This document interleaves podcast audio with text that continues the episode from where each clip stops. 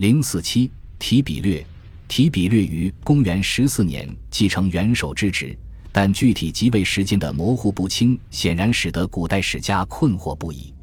这部分是因为当时状况的独特性，元首的继承未有历史先例，也不可能采用“国王驾崩了，新王万岁”之类的历史悠久的君主继承仪式。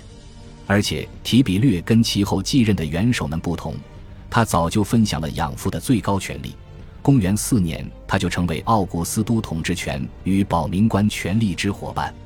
依照法律，这些特权是他个人的权利，并非来自别人的委任。奥古斯都死后，他的权力也不会失效。自然理论上讲，元老院与人民可以撤销他的权利，但这完全受制于提比略本人所拥有的否决权。继承提比略的元首盖乌斯即位时完全没有公职，因此如迪奥所言。奥古斯都花了很长时间通过投票表决，零星渐进地积累了很多特权，部分被提比略完全拒绝接受。现在所有这些特权都必须在一天之中一步到位通过投票授予他。之后的克劳迪乌斯、尼禄以及公元六十八至六十九年的四帝无不如此。后世史家们对于提比略即位没有经过这道授权手续深感困惑。他们只能胡乱猜测，称即位的延迟是因为绿吉莱茵河与多瑙河地区军团的不满，或者是因为担心日耳曼尼库斯可能会有所行动。实际上，这些顾虑就算是真的，也只会促使提比略当机立断，而不会令他犹豫不决。除上述因素之外，即位辩论亦可被严重的处置失当。本来提比略只需在元老院表态，说自己已做好准备承担元首之责即可，但他话语笨拙，只知拐弯抹角的复述，还征询别人意见，结果到最后，虽然大家都不再说不同意，但也没多少人说同意。提比略早在二十岁出头时，就在军事与内政方面表现出色。他任职的地方有东部、日耳曼与巴尔干地区，公职生涯只有在隐退那几年才中断。提比略在年逾五十五岁时开始执掌政府，此时他的能力与资历皆已无人可比。但他的性格严厉而内向，加之私生活中一连串悲哀经历的负面影响，精神有些抑郁不安。最重要的是，奥古斯都拯救了因内战而支离破碎的世界，使之恢复了和平与安定，而提比略不可能拥有这样的自信与声望。同时，他也缺乏奥古斯都那样高明纯熟的手腕。奥古斯都能够在临终床榻上以和蔼机智的口吻说：“是否大家都满意我的演出？”而提比略，人们永远无法确知他的内心想法，由此产生一种流行的看法：即提比略是一个虚伪之人，一个伪装高手。这类看法因其歪曲事实的编造或讽刺而显得滑稽可笑。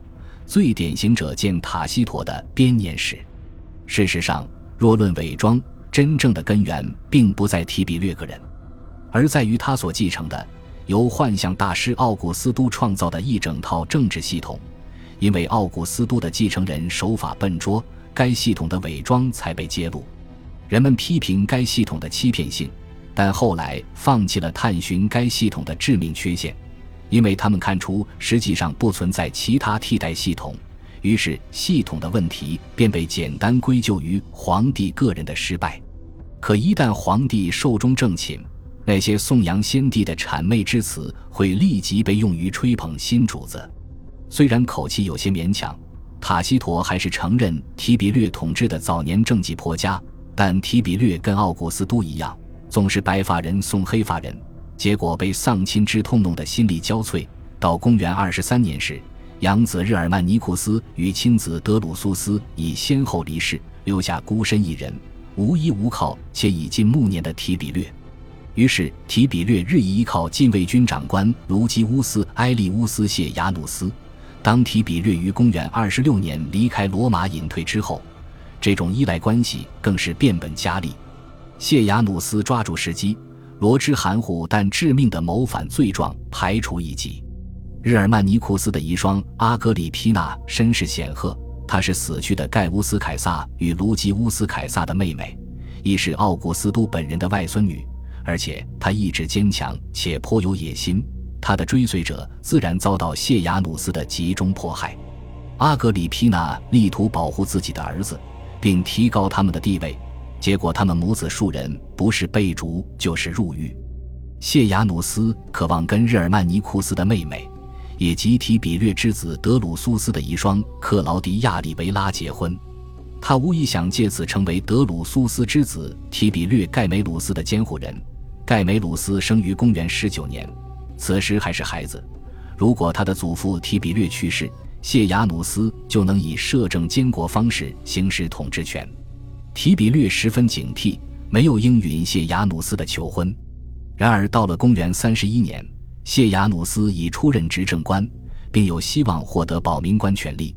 德鲁苏斯在死前一年就曾获得该权利。此时元首已年过七旬，而且尚未出现明显的继承者。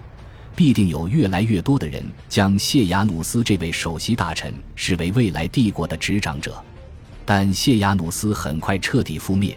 尽管他在隐退于遥远海岛的皇帝身边编织了严密的隔绝网，但提比略之地德鲁苏斯的遗孀安东尼亚还是突破这些阻碍，向提比略发出警告，揭露了很多被隐瞒之事。